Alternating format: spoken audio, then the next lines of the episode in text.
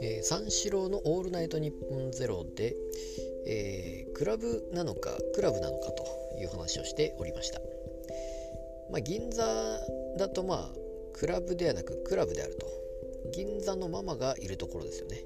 銀座のママがいるところはクラブであると。銀座のクラブのママって言います。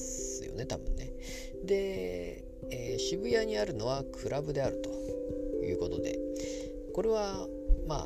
えー、クラブっていうのはどんな感じですかね。まあ、えー、踊るところですかね。DJ がいておそらくは。でまあじゃあ六本木はどうなんだとか、えー、どこどこはどうなんだみたいな感じでそれを言ったらそれに対してイントネーションを変えるみたいなことをやっておりまして。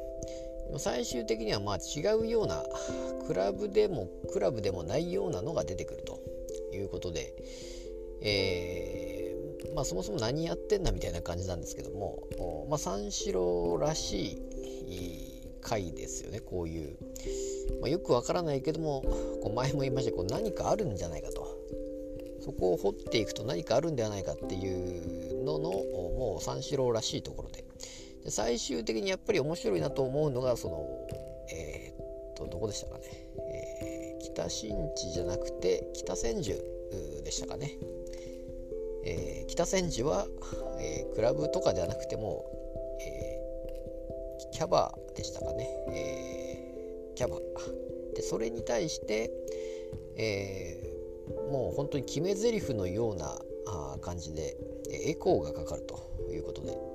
まあ、エコーがかかってさらに音楽も音楽が止まるんですよね。音楽が止まってエコーがかかるというもう決め台詞みたいな感じになって、えー、まあそこがまあ面白い感じになっているのかなと。まあ探っていくとそういう感じになると、まあ、本当はまあいろいろあるんでしょうけどもとりあえずその日はそういう回だったというような感じで、